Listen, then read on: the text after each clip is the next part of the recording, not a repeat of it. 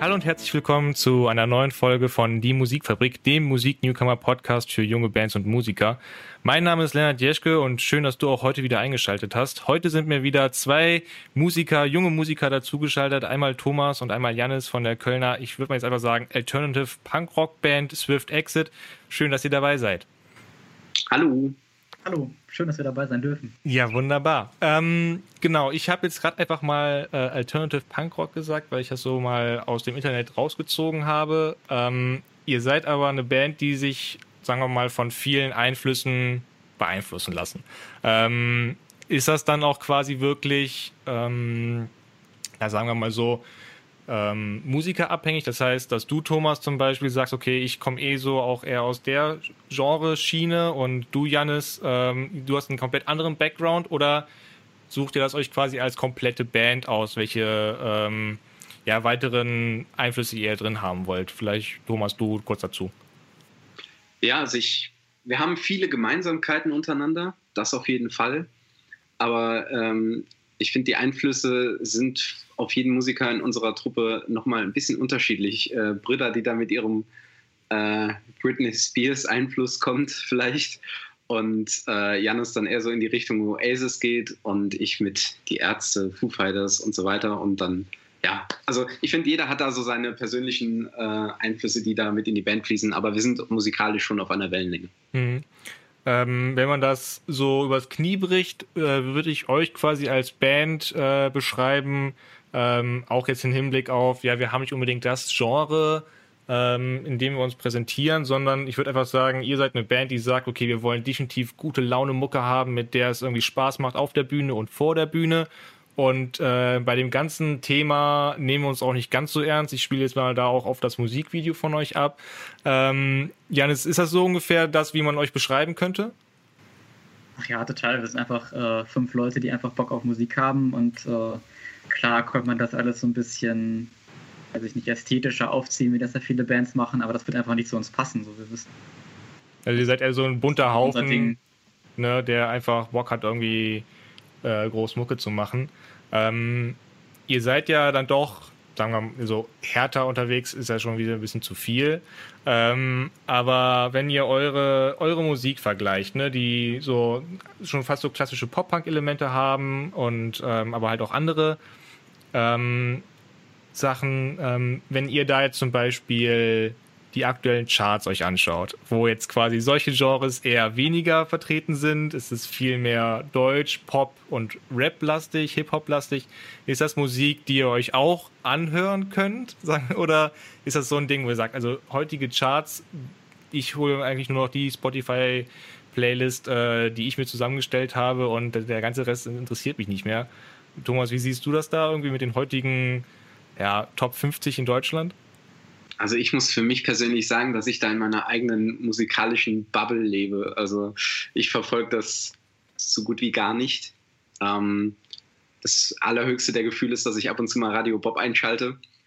Ähm, ansonsten bin ich in dieser äh, ja, Bubble gefangen, wo meine Musikrichtung drin ist, so die Bands, die ich mag und und dann halt Empfehlungen von Freunden und sowas höre ich mir halt an, aber Charts sind jetzt eigentlich nicht so mein Ding.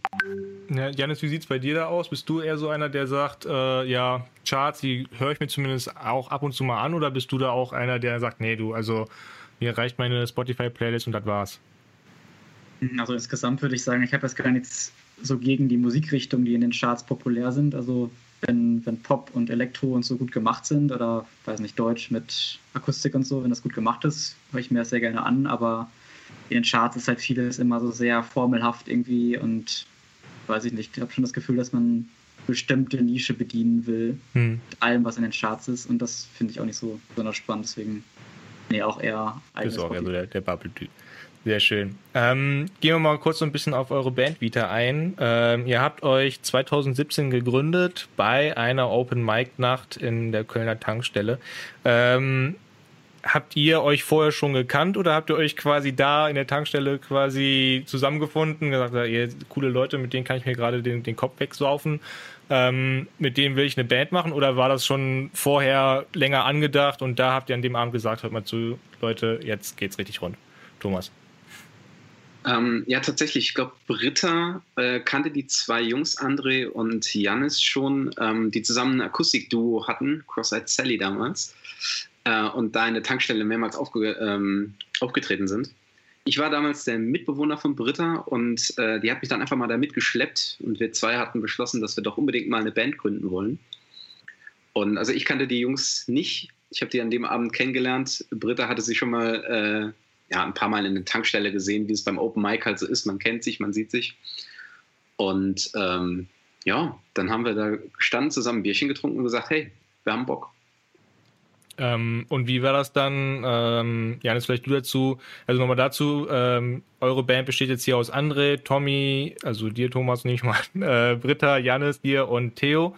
Ähm, wie seid ihr dann darauf gekommen, dass ihr jetzt ähm, die Stilrichtung in Angriff nehmt, die ihr jetzt heute quasi als Band präsentiert? War das auch schon an dem Abend gesetzt oder habt ihr einfach gesagt, okay, lasst uns, äh, lasst uns einfach irgendwann mal irgendwie zusammensetzen und einfach mal drauf los jammen oder drauf los spielen, wird sich schon irgendwie fügen? Wie war das damals? Ähm, also einige Songs, die wir auch dann sofort gespielt haben, die haben schon auch so Wurzeln dann bei dem Akustikduo, das wir äh, vorher hatten, also Cross-Eyed Sally. Von daher war da schon so ein bisschen die Richtung vorgegeben. Ähm, ja, und ansonsten, wir haben halt einfach alle einen relativ ähnlichen Musikgeschmack. Ich glaube, Tommy und Britta haben auch vorher schon Musik gemacht, die so ein bisschen in die Richtung ging, so Richtung Cover. Ja, und dann habt ihr, habt ihr dann also auch erstmal mit Covern angefangen oder war das von Anfang auch direkt klar, dass ihr sagt, nee, wenn jetzt so eine Band, dann auch äh, die eigenen Texte? Vielleicht du, Janis, noch dazu. Ähm, also, ich weiß gar nicht mehr, ich glaube, wir haben ein paar Cover am Anfang gespielt, aber relativ schnell dann schon mit den eigenen Songs losgelegt, oder? Ja, was man halt so macht, ne? Erster Song mit einer Band, direkt Everlong, Foo Fighters, direkt den Schlagzeuger gefickt. Und wie das halt so ist. Aber war, wir haben dann relativ schnell die eigenen Sachen ähm, versucht ähm, in den Proberaum zu kriegen. Klar, da waren so ein paar Cover dran, um dann mal erstmal äh, auf eine Wellenlinie zu kommen, ne? auf eine Wellenlänge zu kommen. Und äh, von da an sind wir dann aber wirklich relativ schnell zu den eigenen Sachen übergegangen. Ja. Ähm, neben dem dann, was machen wir für Songs, in welche Richtung gehen wir, habt ihr euch dann ja, dann glaube wahrscheinlich auch von Anfang an ähm, Swift Exit getauft. Ähm, wie kam es dazu? Also es heißt äh, aus dem ikonischen Film Scott Pilgrim äh, äh, versus The World. Ich kenne ihn nicht. Ich habe schon mitbekommen, äh, Schande über mich, dass ich ihn nicht kenne. Ähm, Thomas, ganz kurz dazu, äh, was hat es sich damit, äh, was hat es damit auf sich? Oh, das war eine schwere Geburt. Ähm, also mit dem Bandnamen war es eine richtig schwere Geburt, weil wir haben, äh, wir waren am Anfang nur zu viert darf man nicht vergessen, dass wir Theo dann beim Basscasting irgendwann dazu bekommen haben. Ähm, und dann ging es los. Wir haben die ganze Zeit überlegt, Wochen, Monate lang über einen Bandnamen gerätselt, hatten ganz, ganz viele Ideen. Mein Favorite war immer noch Kill the Kiwi, aber das haben wir leider verworfen. Ähm, und irgendwann haben wir mal zusammen Bandabend gemacht, haben einen Film äh, geguckt. Ich habe, das ist mein persönlicher Lieblingsfilm tatsächlich, Scott Pilgrim vs. The World, Musikerfilm, Kultfilm. Und ähm, ja, wir haben den geschaut und ich meine, Janis wäre es gewesen, der dann äh, irgendwie am Ende des Films gesagt hat, ey Leute, Swift Exit. Das, dieses, dieses, es ist ein ganz kleines Zitat am Ende des Films, äh, also total unscheinbar. Und äh, ja, wir waren total dabei, haben mal ein bisschen rumgegoogelt, ob es schon was gibt in der Art. Mhm. Und ähm, ja. Dann so direkt die Facebook-Page gesaved, damit, damit uns keiner was klauen kann. Sofort. Ja. Sofort. Sehr schön, sehr schön.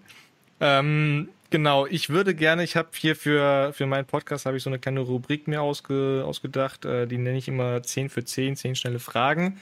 Ähm, würde die einfach dann mit äh, fünf jeweiligen Fragen auf euch beide aufteilen. Äh, einfach intuitiv darauf antworten, sind immer so entweder oder Fragen. Ähm, und äh, genau, ich würde einfach bei dir, Janis, anfangen. Ähm, Bier oder Wein? Bier. Helene Fischer oder Rammstein? Rammstein. Ähm, Sprach- oder Textnachricht? Textnachricht. Ähm, Sommer oder Winter? Sommer, was für eine Frage. Ähm, und früher Vogel oder Langschläfer? Langschläfer. Langschläfer, okay. Weiter geht's bei dir, Thomas. Äh, Pop oder Punk? Punk. Strand oder Berge? Ah, keins von beidem, aber Berge dann eher. Berge, ja, okay. Äh, Amazon Prime oder Netflix? Netflix. Ähm, Kaffee oder Tee? Kaffee.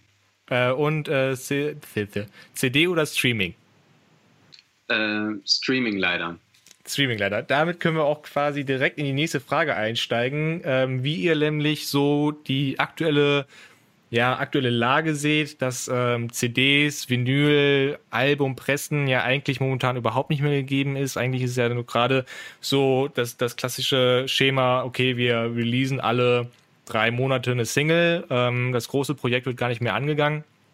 Janis, wie siehst du das, dass heutzutage eigentlich nur noch für Streamingdienste produziert wird und eigentlich so das Highlight EP rausbringen oder Highlight das Album rausbringen, sogar vielleicht in Vinyl, eigentlich heutzutage gar nicht mehr gegeben ist?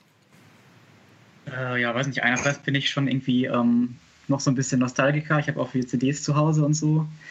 Andererseits ist es natürlich äh, auch deutlich einfacher geworden, Musik zu veröffentlichen über Streaming-Anbieter und so weiter. Und ja, ich glaube, für die Musikbranche ist es auch, also nicht, dass es jetzt super lukrativ wäre im Vergleich zum CD-Verkauf, aber immer noch besser im Vergleich zu Raubkopien und so weiter, was da vorher irgendwie so ein bisschen drohte, hm. Markt der dann oh ja, einzunehmen. Ja, und wie findest du das, dass es quasi auch die, die Produktion von Songs selber beeinflusst. Also man merkt ja irgendwie schon, also sagen wir mal so, die, diese, also zwölf Minuten lange Songs, die gibt es ja schon lange nicht mehr, aber ähm, es ist ja momentan eigentlich nur so zwischen zwei Minuten 30 bis drei Minuten 30. Ähm, wie siehst du das? Siehst du das auch quasi einfach als einen Wandel der Musikgeschichte oder siehst du es eher so als, ja, hm, ist irgendwie, also gefällt mir nicht so? Hm, naja, gefällt mir nicht so. Also ich finde, wenn man jetzt wirklich Musik schreibt mit dem Anspruch, dass es halt bei Spotify gut ankommt, dann lässt man irgendwie auch so ein bisschen die Kunst dann zurück oder stellt die ein bisschen hinten an und das würde ich jetzt für uns auf jeden Fall nicht in Tracht ziehen. Also dass es quasi momentan eigentlich nur noch darauf zielt, irgendwie kommerziell irgendwie durchzustarten und nicht mehr irgendwie das zu produzieren, was man will. Thomas, wie siehst du das? Ähm, allgemein Streaming und CD und zum anderen ähm, das Wandeln von Songlängen zum Beispiel. Wie siehst du das da? Ja, ich schließe mich da Janis an, auf jeden Fall. Ähm, es ist einerseits richtig schade um das Medium CD, Vinyl ist ja im Moment noch ein bisschen modern. Ich bin mal gespannt, wie lange der Hype so ein bisschen anhält. Ähm, und ja, ich finde auch, es ist für die, für die, äh, es ist, war nie einfacher, Musik äh, online zu stellen und zu verbreiten, dass es war. Äh, es hat alles so seine Vor- und Nachteile was die Länge an Songs angeht, äh, ich wünschte, wir würden mal einen drei, zwei Minuten Song schreiben. Das schaffen wir nämlich meistens nie. Ähm, ich arbeite daran, das irgendwann mal zu schaffen, zumindest ein unter drei Minuten, dass wir das mal haben, weil normalerweise schaffen wir es dann immer noch einen äh, zwei Minuten Ex ähm, Instrumentalteil damit einzubauen. Ähm, von daher sind unsere Songs meistens vier Minuten plus. Ja. ja. Aber wenn man halt genug Content hat, den da irgendwie reinzupressen. Ne? Also ich meine, ähm, gerade so in unseren, ähm, sagen wir mal, Genre, darf ja das, das, Gitarrensolo nicht fehlen, dann will der Schlagzeuger auch nochmal irgendwie drauf rumkloppen. Da braucht es mindestens zwei Strophen, drei, drei, äh, äh, ja, drei Refrains und dann noch irgendwie das Outro und das Intro und dann kommen wir ja schon auf vier Minuten. Äh, das ist tatsächlich schon ein bisschen schwierig. Ähm, eure erste EP, die habt ihr ähm, 2019 rausgebracht, äh, wahrscheinlich auch direkt bei Spotify. Ähm, habt ihr die auch trotzdem irgendwie pressen lassen, einfach so, damit man irgendwas Haptisches irgendwie hat? Oder wie war das da? Äh, haben wir ja. Also wir haben, äh, weiß ich gar nicht, wie viele waren das, 500 Stück oder so pressen Genau. Ja. Die auch dann, als man noch Konzerte spielen durfte, konnte, ähm, immer dabei gehabt und ja. verkauft. Ja. Wie, wie war das da, die erste eigene EP in der Hand zu halten? Janis? Ja, gutes Gefühl. Ja. Ja, ich kann mich auch noch daran erinnern, wir haben halt bei uns in der Band, haben wir halt auch die 500 Stück irgendwie pressen lassen. Ähm, ich weiß gar nicht, Anfang 2020 und wollten die auch groß bei den Konzerten natürlich vertickern. Kam dann leider Corona dazwischen. Deswegen liegen die jetzt alle bei mir im Keller. Ähm, aber nee, es ist schon irgendwie so was Besonderes. Ne? Also klar, die erste EP an sich ist ja schon irgendwie ein Highlight in der, sagen wir mal, in der Bandgeschichte. Und zum anderen dann aber zu sagen, okay, ja, das lohnt sich da auch wirklich, die irgendwie in die Pressung zu geben und ähm, dafür zu sorgen, dass ich die irgendwie bei, bei Auftritten vertickern kann. Ähm, wenn man die presst, dann hat man ja auch das Vergnügen, sich mit der GEMA auseinandersetzen zu dürfen. Ähm, wie seht ihr das Konstrukt GEMA? Also, dass ihr quasi, dass es da eine Stelle gibt, die auf der einen Seite wo sagen, okay, ja, wenn irgendwo eure Songs gespielt werden, dann sorgen wir dafür, dass ihr die Tantiemen bekommt. Andererseits sind die ja auch wirklich recht einschränkend. Also solche Sachen wie, dass bei vielen Veranstaltungen gesagt wird, nee, GEMA-Songs werden bei uns leider nicht gespielt, weil da wollen wir nichts mit zu tun haben. Ähm, Thomas, wie siehst du das Konstrukt GEMA? Ist das eine sinnvolle Sache für Künstler, auch vielleicht in unserer Größe? Oder sagst du eher so, ja, hm, äh, schränkt er vielleicht doch eher ein? Oder habt ihr euch noch gar nicht so mit dem, mit dem Thema GEMA beschäftigt? Oder seid ihr in der GEMA vielleicht auch schon? Also wie ist das da bei euch? Also wir sind nicht in der GEMA. Äh, ich weiß noch, dass ich zu Janis mal gesagt habe, wir sollten uns mal darum kümmern, uns zumindest mal damit beschäftigen. Äh, ist es bis heute noch nicht passiert? Ähm, klar, es bringt auch wieder Vor- und Nachteile. Und ich bin da auch ehrlich gesagt noch ziemlich zwiegespalten. Ähm, ja, ich finde es ich find's tricky, ich finde es richtig schwer. Gerade für Künstler auf unserer, in unserer äh, Größenlage, sage ich mal, ähm, kann man so sehen, wenn du beim Live-Konzert, wenn der Club sagt, ey, ich will, ich will partout nicht, dass ihr irgendeinen Coversong spielt, äh, was jetzt wirklich kein Akt ist und ja, keine Ahnung, finde ich dann auch wieder, ist doch einstrengend nervig und ähm, aber ich sehe auch diverse Vorteile darin, klar. Ja. Welche Vorteile? also, äh, oder könnt ihr oder wüsstet ihr jetzt zum Beispiel ad hoc, wo ihr von der GEMA profitieren könnt? Also ich kann mich nur daran erinnern, dass wir bei ab und zu mal irgendwie gedacht haben, okay, ja, dann schreiben wir dafür mal die GEMA an. Und dann meinten die so, ja, nee, dafür sind wir nicht zuständig. Und dann dachte man so, ja, okay, ganz toll, äh, dann nicht. Ähm, glaubt ihr, dass ihr schon als in eurem Stand als Band irgendwo Vorteile daraus ziehen könnt? Ich sehe das in unserer Größenform noch nicht. Und ähm, den Vorteil sehe ich tatsächlich für Bands, die da nochmal einen Schritt weiter sind als wir, bin ich ganz ehrlich. Ähm, für uns kommt das, glaube ich, aktuell einfach noch nicht in Frage. Mhm. Ähm, die Songs selber schreiben auf der einen Seite und auch die EP rausbringen auf, ähm, auf der anderen Seite stehen natürlich da auch die Konzerte, mit denen man natürlich auch irgendwie die Songs an das Publikum weitergeben will. Ähm, ihr hattet äh, 2018 euer erstes Konzert und wenn ich das richtig bei Facebook gesehen habe, auch direkt beim SPH. Ähm, wie, ich weiß, ich habe es ehrlich gesagt nicht so weit, weit sehen können, dass ich geguckt habe, wie weit ihr da gekommen seid.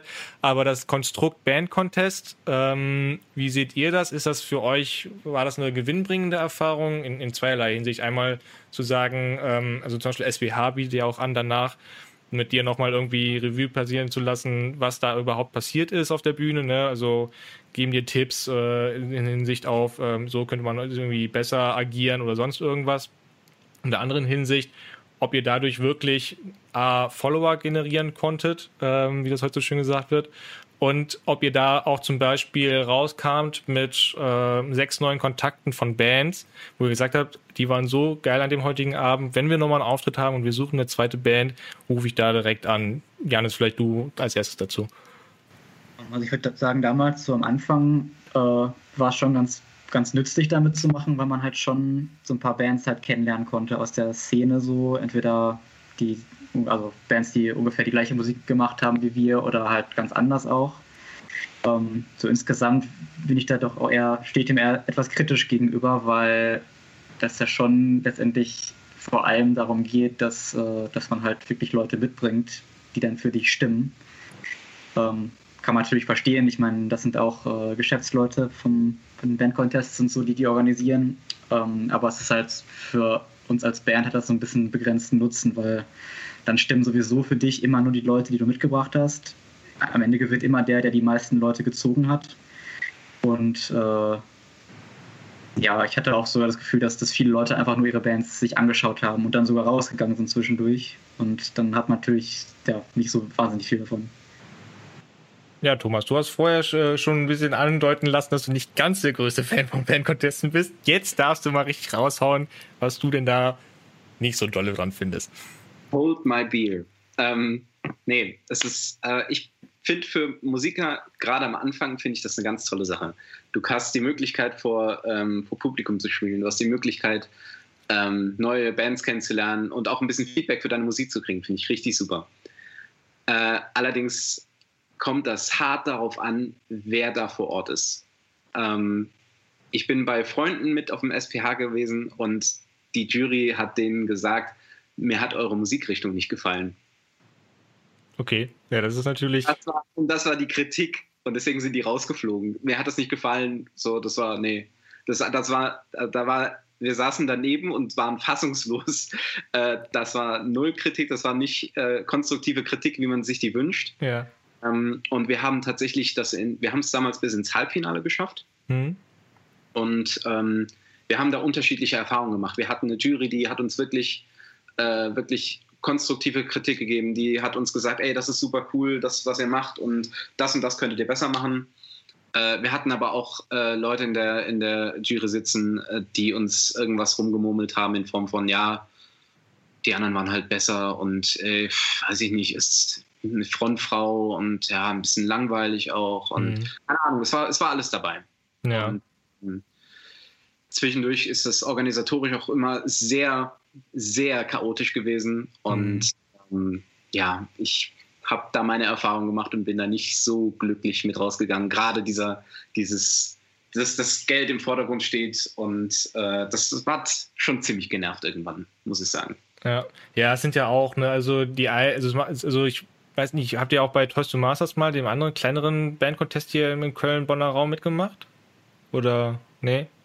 Nee, haben wir nicht. Äh, wir hatten damals mal überlegt, aber ich weiß nicht, ob es immer noch so ist. Damals musste man halt 15 Tickets mindestens abnehmen, glaube ich. Mhm. Und äh, dafür, dass das dann halt Konzerte unter der Woche sind und in relativ kleinen Läden und für unsere Fans nicht so gut zu erreichen, ja. hätte sich halt nicht gelohnt. Ne? Ja, genau. Tickets 12 Euro gekostet. Deswegen war ich noch ein bisschen, äh, wenn man die Freunde, äh, ey, wir, wir treten auf beim Band-Contest, habt ihr mal Bock vorbeizukommen? Ja, wie lange spielt ihr denn? Ja, äh, 15 Minuten äh, oder 20 okay, was kostet's? Ja, 12 Euro. Jo. Plus Mindestverzehr. Ja. Plus Und dann no. du, da, du weißt ganz genau, was der andere denkt. Gerade wenn du Studenten als Freunde hast, die sowieso knapp bei Kasse sind und äh, ja, weiß nicht. Ja, es ist schon echt schwierig, da die, die Schere zu bringen. Also ich versuche das immer so rüberzubringen, dass es ja, dass die Leute nicht nur kommen, um uns zu schauen. Natürlich im Best Case ja, aber es sind ja auch noch sechs andere Bands an diesem Abend da, für die man die 12 Euro dann zahlen darf. Ähm, klar, da gibt es aber auch von Contest zu Contest da irgendwie unterschiedliche, ähm, sagen wir mal, äh, Strukturen. Die einen sagen, ja, wir zahlen nur 5 Euro das Ticket und äh, Mindestbestellwert. Und ähm, dafür ist das ganze Prozedere ein bisschen kleiner. Auf der anderen Seite haben wir da dann die 12 Euro pro Ticket, ne? acht Bands, die an dem Abend spielen. Äh, es wird ein bisschen professioneller aufgezogen, zumindest das Ganze drumherum. Ähm, und äh, ja, das ist halt auch irgendwie, also wir, wir haben jetzt so aktuell die, die, die Lage, dass wir halt bei beiden Bandcontesten drin sind. Aber auch da, was du auch eben angesprochen hattest, der eine bietet quasi ähm, so im, im Bonner und Hürter Raum, Koblenz, Aachen halt nur Konzerte unter der Woche an, ne? Und der andere Freitag bis Sonntag in coolen Locations in Köln.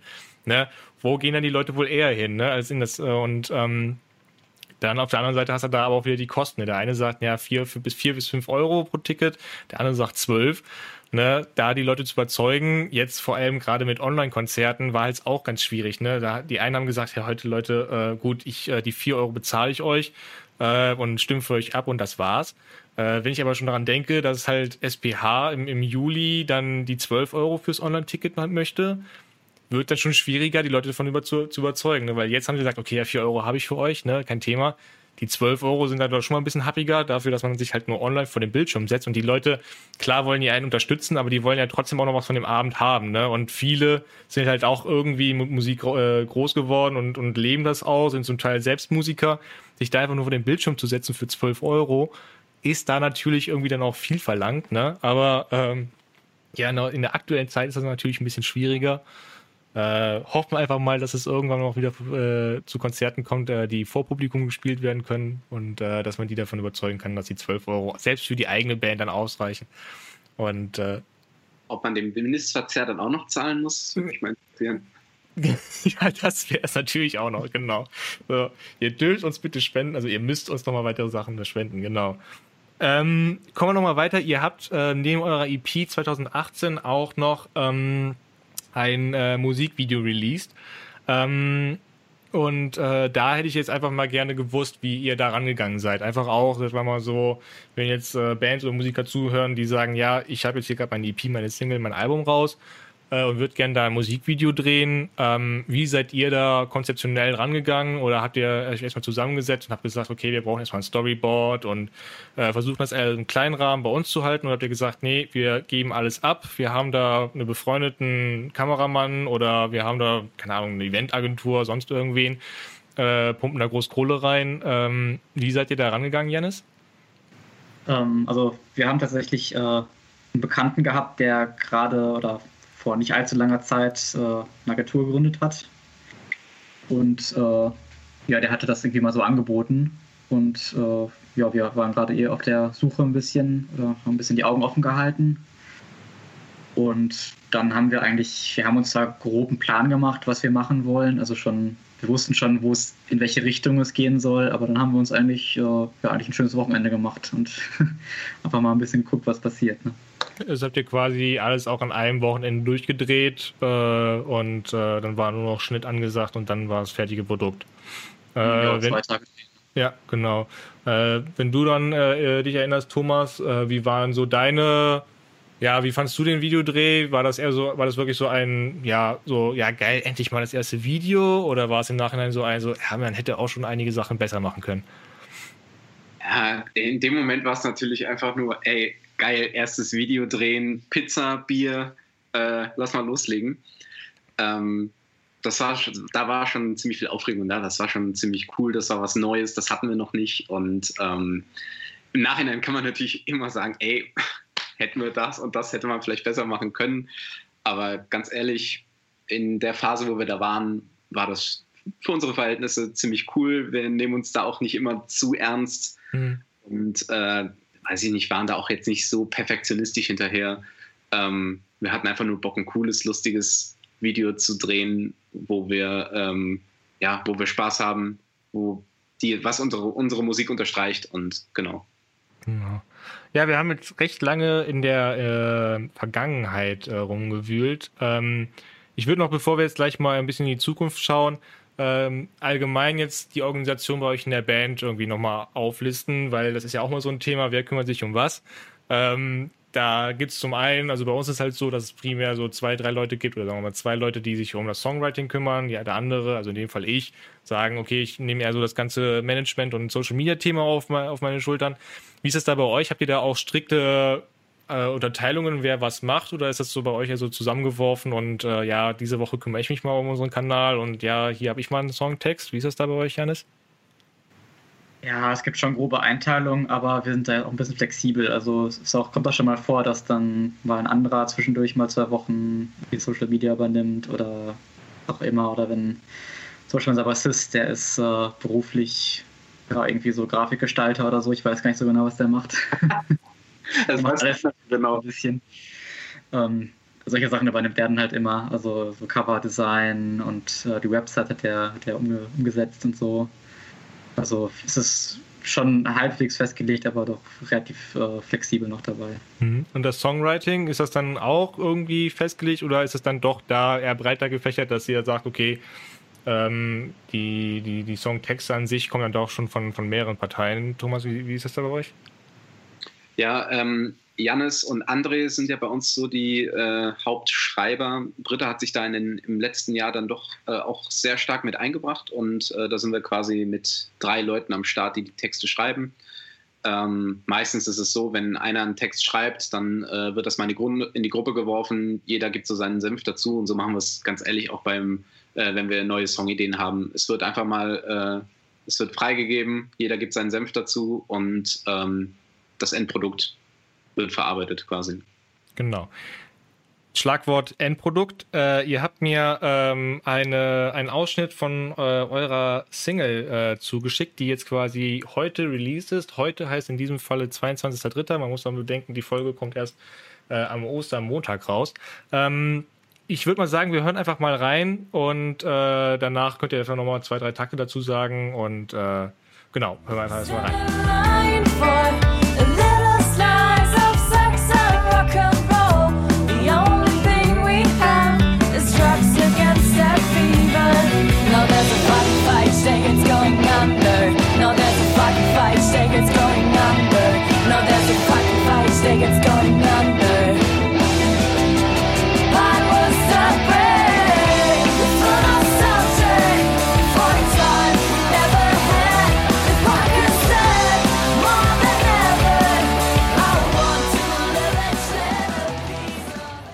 Das war äh, die Single Rock'n'Roll.